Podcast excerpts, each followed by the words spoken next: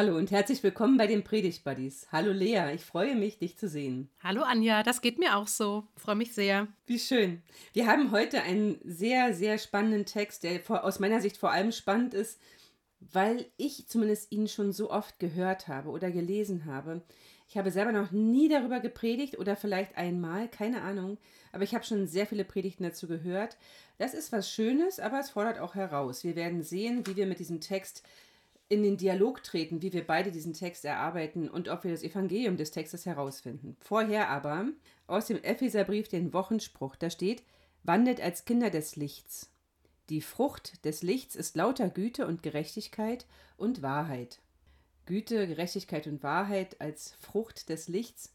Mal sehen, ob das mit dem Text heute zu tun hat. Der steht im Markus Evangelium Kapitel 12, Du liest ihn uns, sag doch bitte noch die Abgrenzung und nach welcher Übersetzung du liest. Gerne. Ich lese die Verse 41 bis 44 nach der neuen Genfer Übersetzung. Mhm. Jesus setzte sich in die Nähe des Opferkastens und sah zu, wie die Leute Geld hineinwarfen. Viele Reiche gaben große Summen. Doch dann kam eine arme Witwe und warf zwei kleine Kupfermünzen hinein, das entspricht etwa einem Groschen. Da rief Jesus seine Jünger zu sich und sagte, Ich versichere euch, diese arme Witwe hat mehr in den Opferkasten gelegt als alle anderen. Sie alle haben von ihrem Überfluss gegeben. Diese Frau aber, so arm sie ist, hat alles gegeben, was sie besaß, alles, was sie zum Leben nötig hatte. Vielen Dank. Die Witwe Jesus sitzt im Tempel und beobachtet eine Witwe, wie sie im Reigen von vielen anderen, wie diese Witwe in den Opferkasten was reintut und kommentiert es in Bezug auf seine Jünger. Ganz kurz, die Adressaten des Markus-Evangeliums sind wahrscheinlich mit der jüdischen Torah noch vertraut, aber es ist nicht mehr Kultgesetz, sondern nur noch ethische Weisung. Wobei nur noch, muss man auch in Anführungszeichen sehen, auch eine ethische Weisung ist ja sehr viel wert man ist sich nicht ganz sicher, ob vielleicht dieses Evangelium aus, in, in, Syrien, also im Bereich des heutigen Syriens, verfasst wurde. Da deuten so verschiedene sprachliche Besonderheiten darauf hin. Aber lassen wir das beiseite, weil so wichtig ist der Abfassungsort nicht, wie ich finde. Die Situation ist aber interessant, denn die Gemeinde betreibt Mission unter Heiden und ausschließlich eben nicht-jüdische Menschen sind ihre, ihr Gegenüber. Und ganz kurz zur Erinnerung des Textes, wir befinden uns mit Jesus in Jerusalem. Also es geht aufs Ende zu, das muss man so sagen. Die Volksmenge, Menge, die Jesus beim Einzug begleitet hat, hat ihn gefeiert als den Davidssohn. Und Jesus reinigt den Tempel, das ist eine krasse Nummer. Da, da ist er richtig, also schon, also es ist schon auch ein bisschen verstörend, diese Geschichte. Und da würde ich auch gerne mal irgendwann drüber nachdenken. Und es gibt viele Auseinandersetzungen von Jesus mit den Repräsentanten des Volkes oder genauer gesagt der hohen Geistlichkeit. Und unsere Perikope steht direkt nach einer Warnung von Jesus an seine Jünger oder an die Zuhörer, nicht eins zu werden mit den Pharisäern und Schriftgelehrten, mit denen, die wohlfeile Gebete beten und sich immer schön darstellen und im Tempel und an Festbanketten in der ersten Reihe sitzen denn die haben ihren Preis schon gehabt und die Strafe wird fürchterlich sein. Das ist ein krasser Text, unmittelbar vor unserer Perikope. Und dann kommt es die Situation, dass eigentlich neu eingesetzt Jesus nun im Tempel sitzt, gegenüber vom Sammelkasten und da eben eine Witwe beobachtet, die im Reigen von vielen reichen Menschen, die sehr viel Geld einwerfen, was ja also mein Herz jedenfalls freuen würde als Pastorin einer Gemeinde, die auf Spenden basiert lebt und arbeitet, die wirft zwei winzige Geldstückchen ein und Jesus kommentiert es. Also interessanterweise bewertet er ja nicht das große Opfer der anderen, sondern er erzählt seinen Jüngern, wie wertvoll das ist, was die Dame da tut. So, das kurz nochmal zur Einleitung. Ich merke, dass dieser Text mir ein bisschen Mühe macht, weil ich also schon so wahnsinnig viel davon gehört habe, auf der einen Seite und auf der anderen Seite, dass irgendwie doch immer wieder neu ist. Und meine Frage an dich, Lea, was war für dich der Punkt, an dem du angedockt bist, wo du sagst, da sollte man mal tiefer reingucken oder das fand ich besonders mhm. schön? Also mein Erstkontakt war auch, dass ich mich schwer tue mit diesem Text. Zum einen mhm. habe ich ihn, glaube ich, schon zweimal gepredigt, also das ist mindestens das dritte Mal.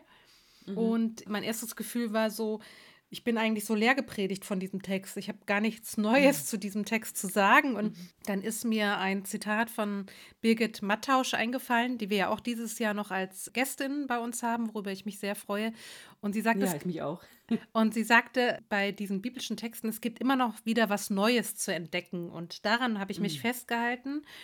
Und mhm. mir geht es bei diesem Text so wie so oft, dass ich es fast leichter finde, darüber ein Referat zu halten, als darüber zu predigen. Von daher bin mhm. ich auch noch nicht ganz fertig. Es gibt aber schon einiges, wo ich andocke oder wo ich sagen würde, das, das interessiert mich. Zum einen habe ich darüber nachgedacht, jetzt bei unserer Perikopenreihe 4, wo kamen bisher Frauen vor? Und da ist mir Ostern eingefallen. Mhm. Da ging es ja um Maria, Maria und Salome. Und mhm. spannend ist ja, dass, dass auch das Evangelium, also das Markus-Evangelium ist. Und da endet das mit, die Frauen mhm. hatten große Angst und hatten sie ja zu Recht, ja, ne? Wie oft steht mhm. denn jemand auf, mhm. ja? Mhm. So, und dann hatten wir jetzt gerade aus dem Johannesevangelium neulich die Frau, die in Flagranti erwischt worden ist beim Ehebruch, aber eigentlich ging es darum, Jesus an den Karren zu fahren. So, und jetzt haben wir hier die Witwe, die so dargestellt wird. Mhm. Und da dachte ich auch, das ist einfach spannend. Also das Erste, was ich spannend finde, ist, dass Jesus nicht sagt, werdet wie die Witwe, sondern er ruft seine mhm. Jünger herbei und sagt, Amen, ich sage euch. Also es geht um diese Bewertung. Und da mhm. war für mich spannend, es gibt in der rabbinischen Literatur eine, eine Perikope, eine, also ein Paralleltext im Prinzip, wo eine, ja, okay. wo eine Frau zu einem, äh, zu einem Priester kommt mit einer Handvoll Mehl. Und er verachtet das und sagt, seht euch das an, mit einer Handvoll Mehl. Wie soll ich denn da im Prinzip noch satt werden? Wie, von, wie soll man davon satt werden? So jetzt, wenn man so die Fantasie hat, der kriegt ja nur ein Zehntel von einer Handvoll Mehl. Da ist ja nicht irgendwie, mhm. äh, davon, kann, kann, davon kann niemand leben. Und dann hat dieser Priester einen Traum, wo, ich sage jetzt mal Gott, oder wo ihm zugeflüstert wird, verachte diese Frau nicht, weil eigentlich hat diese Frau ihr ganzes Leben dargebracht. Und das ist ja die Parallele ja. zu unserer Witwe, wo Jesus klar macht, die hat alles dargebracht, was sie zum Leben hatte für diesen Tag. Und was ist das für ein Vertrauen in Gott, die diese Witwe haben muss? Also, dass sich diese Witwe, mhm. und damit komme ich auch wirklich zum Ende meiner ersten Rede, mhm. so Gott anvertraut, also diesem Gott, dem es vorschwebt, dass eine menschliche Gemeinschaft, eine Gesellschaft, eine Community, Familie Mensch meinetwegen, so aufgestellt ist, dass sie Witwen, Waisen, Fremde und alle sozial Benachteiligten mitversorgt. Dieses Grundvertrauen ja. in diesen Gott, der das will und dem das vorschwebt und der sich als Gott zeigt, der für die sozial Schwachen eintritt und der Freund der Witwen und Waisen ist, wie es so schön heißt immer wieder. Und das mhm. fasziniert mhm. mich schon nicht, weil ich so werden kann wie diese mhm. Witwe, aber ich kann es wahrnehmen. Mhm. mhm. Ich habe mich gefragt, was motiviert die Witwe dazu? Also mhm. bei Jörg Zink, der übersetzt oder überträgt, dass die Witwe das gibt, das Letzte gibt. Sie hat also für diesen Tag nichts mehr zu essen. Mhm. Und warum tut sie das? Was ist ihre Motivation? Habe ich mich gefragt. Also, weil, wie das ist, am Ende des Geldes noch wahnsinnig viel Monat übrig zu haben, das kenne ich wohl gut in meinem Leben. Und das ist auch heute oft noch so, dass es dann Situationen gibt, die das Ganze nicht leichter machen, so ja. Aber ich habe mich wirklich gefragt, was ist das? Also dieser Opferkasten im Tempel ist ja das, was über den zehnten Teil hinausgeht, ne? Oder über das, was eben irgendwie vorgeschrieben ist nach dem Gesetz. Darüber geht es hinaus, was sie da abgibt. Es wird auch nicht erzählt, wofür dieser Opferkasten da ist, also was genau damit gemacht wird mit dem Geld, was da drin ist. Es wird nur erzählt, dass eben die Reichen sehr viel Geld einwerfen und es ist ja offenbar auch sichtbar, was da eingeworfen wird. Also es ist ja nicht so wie bei uns äh, in den Gemeinden, es jedenfalls vor Corona-Zeiten so war, dass dann so ein Klingelbeutel rumgeht und man nicht sieht, was da reingeworfen wird oder so, sondern das wird ja, das ist ja richtig sichtbar an einer Stelle, an der man sogar gegenüber noch sitzen kann. Ja, also ich habe mich nach der Motivation der Witwe gefragt und ich war zugleich erinnert an zwei Bibelstellen, nämlich einmal aus dem fünften Buch Mose Kapitel 8, das dann auch im Markus Evangelium tatsächlich, nee, bei Matthäus, nicht bei Markus, im Matthäus Evangelium Kapitel 4 zitiert wird, der Mensch lebt nicht vom Brot allein, sondern äh, von einem jeglichen Wort aus Gottes Mund. Und schließlich auch Markus 10, der Jüngling, der zu Jesus kommt und sagt, was muss ich tun, um dir nachfolgen zu können? Und er sagt, also er hat alle Gebote gehalten und dann sagt Jesus zu ihm, okay, dann geh hin und verkaufe alles, was du hast und gib das Geld den Armen und folge mir nach. Und da ist ja dann die Grenze erreicht und der reiche Jüngling zieht traurig davon, weil das ist einfach zu viel verlangt. An diese beiden Dinge bin ich erinnert und habe mich gefragt, braucht es irgendwas, also braucht es vielleicht doch irgendetwas, womit ich Gott versöhnlich stimme oder ihn mir noch geneigter stimmen soll oder so. Also weißt du, was ich meine? Oder ist es sehr verworren, was ich da gerade erzähle? Also ich frage mich halt nach der Motivation für dieses Opfer und auch nach der Motivation der mhm. Witwe, die das Letzte gibt, das sie hat. Ja, ich denke, ich habe einfach so viel Fachliteratur gelesen, dass ich halt in dieser Witwe keine Frau sehe, die versucht, Gott zu bestechen ja. oder auch keine Frau sehe, die aus so einer Resignation heraus, so nach dem Motto, jetzt ist alles egal, sondern eher damit den ExegetInnen, die ich gelesen habe, mitgehe oder mir das so vorstelle, dass das eine Frau ist, die arm ist, die Witwe ist mhm. und für die sowieso jeder Tag und jede Mahlzeit ein mhm. Wunder ist. Und mhm. wenn man mhm. das alles so aus diesem Vertrauen heraus, dass Gott dafür Sorge tragen wird, dass ich irgendwie zu essen und trinken komme, dass ich irgendwie versorgt werde, dass sie wirklich aus so einer, aus so einem Liebesvertrauen, so, das ist jetzt natürlich sehr steil, ja. Aber es geht, also, so habe ich oft gelesen, es geht eigentlich um dieses Doppelgebot der Liebe und jetzt hier mal insbesondere mhm. um den ersten Teil. Liebe Gott also um die Gottesliebe, liebe Gott und deine Nächsten wie dich selbst.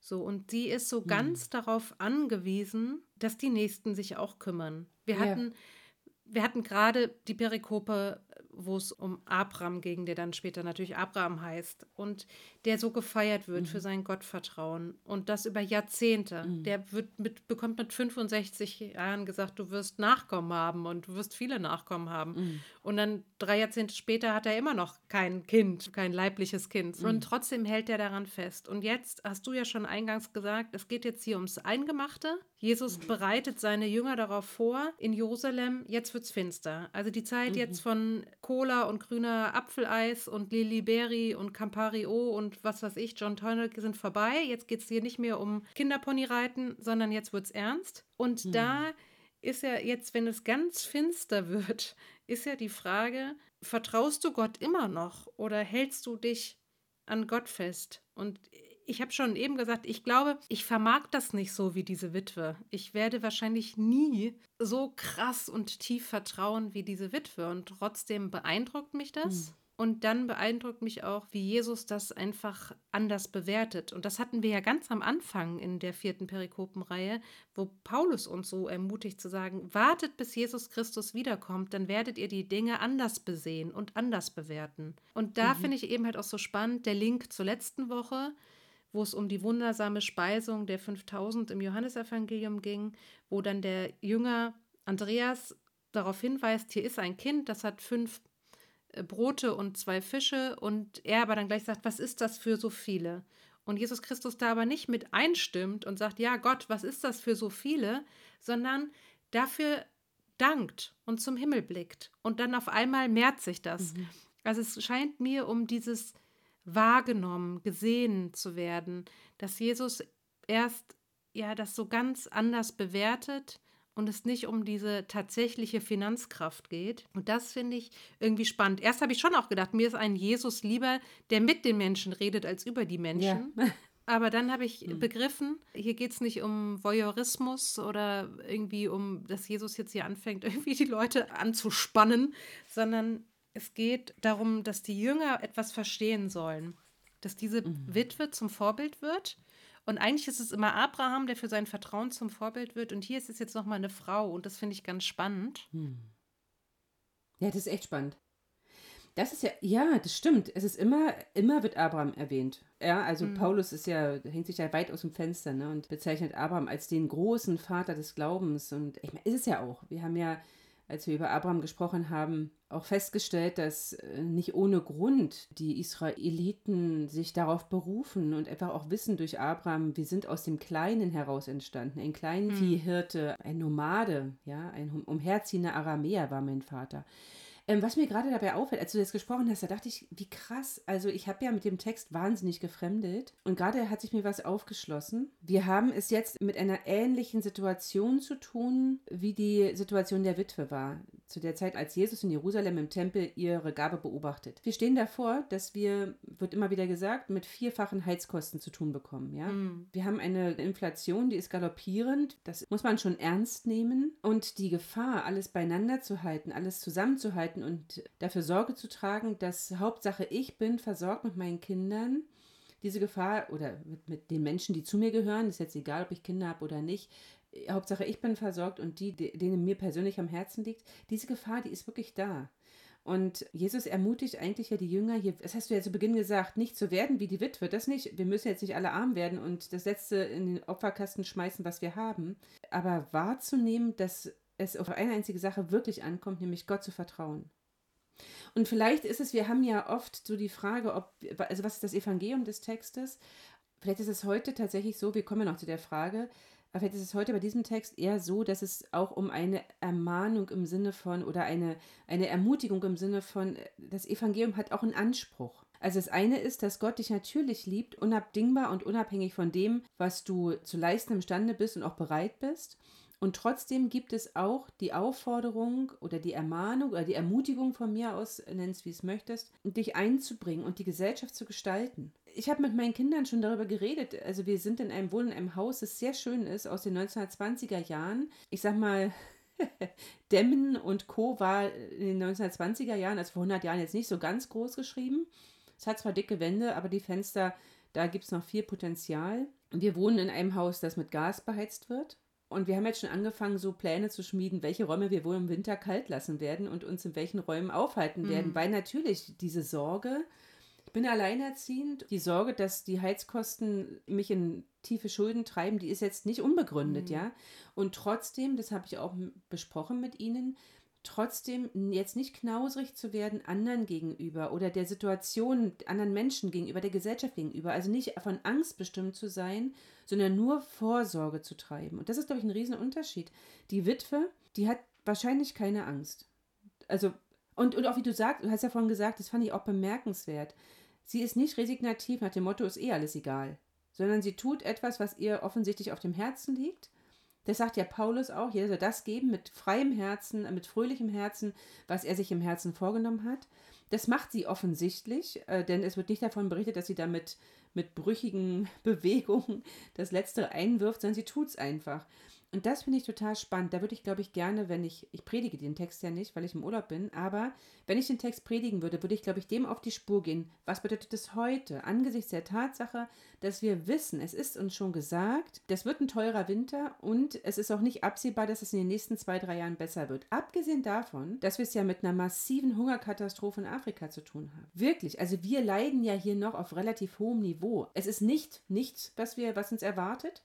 Aber im Vergleich zu dem, was in Afrika gerade passiert und auch in einigen südasiatischen Ländern oder vielleicht auch in einem großen Teil, ist das, was wir hier zu erwarten haben, mit einer relativ starken Gesellschaft, Gemeinschaft, so, vergleichsweise mild. Auch wenn ich das überhaupt nicht, also ich will das, was auf uns zukommt, überhaupt nicht kleinreden. Ich habe gelesen, 16 Prozent. Die Armutsquote liegt gerade in Deutschland bei 16 Prozent. Das ist viel. Das ist wirklich viel. Das will ich nicht gering schätzen. Und da möchte ich, ich glaube, das könnte so ein Link sein für mich, wenn ich das predigen würde. Dieses Vertrauen, dieses Vertrauen nicht festhalten, was ich ohnehin nicht festhalten kann. Vielleicht so. Ja. Ja, hinzu mit der Inflation, ne? Das ist also mhm. nicht die, die, die Gasrechnung. Ja, das sind auch alles Dinge, die ich genau in der Vorbereitung mit bewegt habe und wo ich mhm. genau auch mich auseinandergesetzt habe.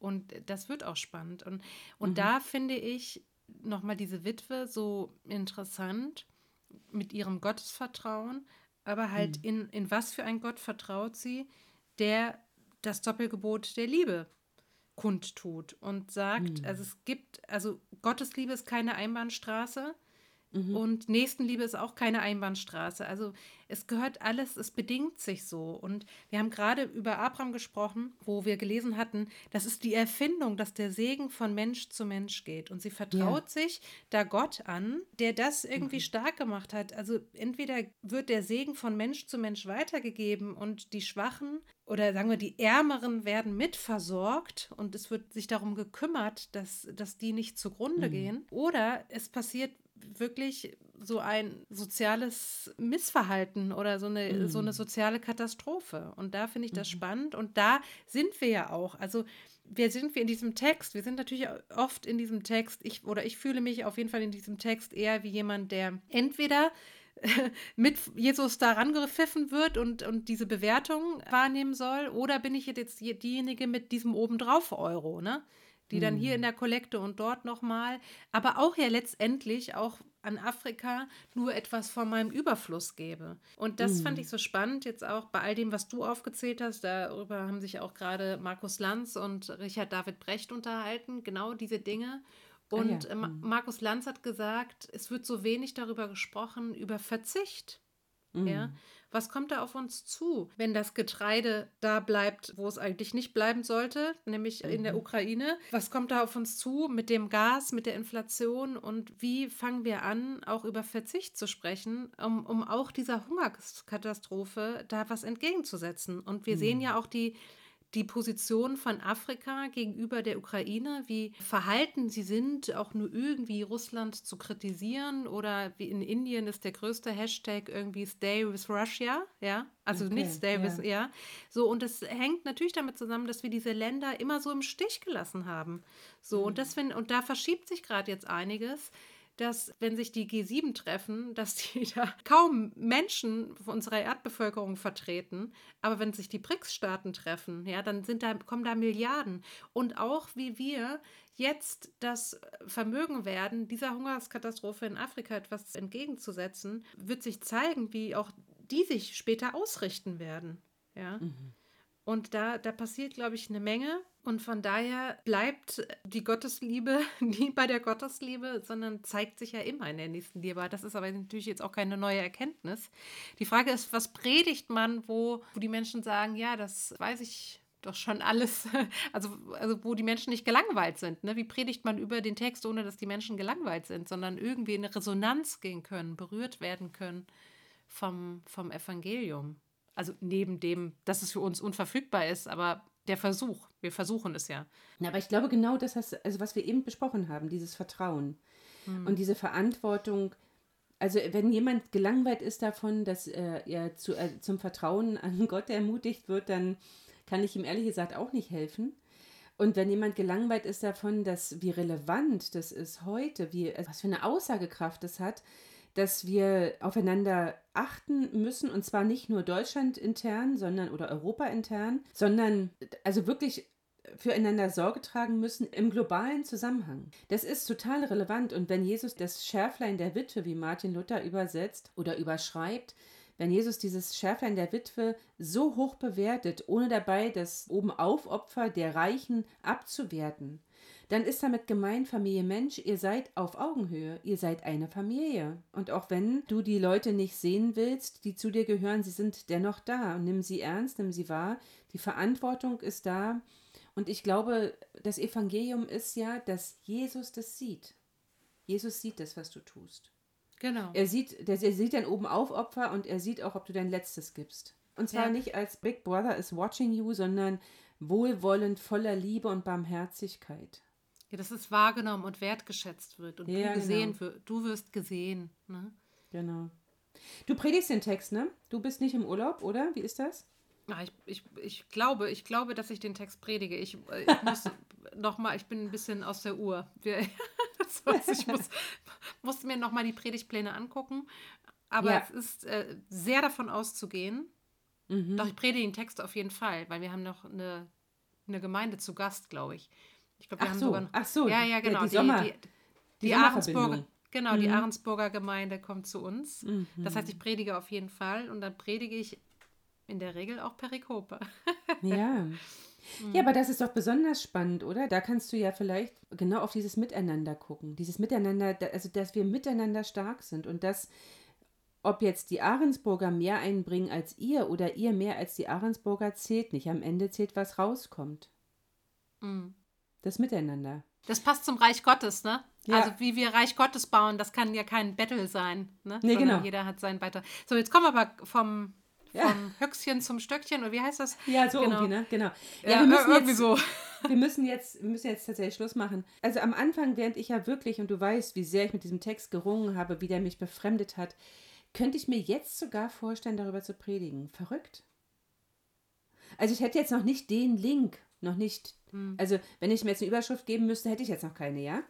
Aber ich könnte mir tatsächlich jetzt am Ende dieser Podcast-Folge vorstellen, diesen Text zu predigen, ohne dass er mich langweilt oder nervt. Mhm. Mhm. Mhm. So. Und ich wünsche das dir auch, dass du, wenn du die Predigt dann vorbereitest, gesegnet bist durch den Heiligen Geist, der dir nochmal deutlich fokussiert zeigt, worum geht es in dem Text. Also was ist das Evangelium für die versammelte Gemeinde an diesem Sonntagmorgen, an dem du predigen wirst. Das ist ja auch in jeder Gemeinde was anderes. Also die hm. Grundaussage Vertrauen, vertraue Gott und liebe deinen Nächsten so, ne? Die ist, die bleibt, aber was ist das konkret, das muss jeder in seiner Gemeinde, glaube ich, gucken und herausfinden. Das stimmt. ja. Insofern wünsche ich unseren Predigt-Buddy-HörerInnen Inspiration durch den Heiligen Geist und vielleicht auch durch die Gedanken, die wir uns gemacht haben. Und ich wünsche allen, die Urlaub machen und uns hören, mhm. genießt den Urlaub. Allen, die uns hören und predigen werden, wie gesagt, Inspiration und alles Gute. Bis zum nächsten Mal. Ich wünsche auch allen alles Liebe. Bis zum nächsten Mal. Tschüss. Tschüss.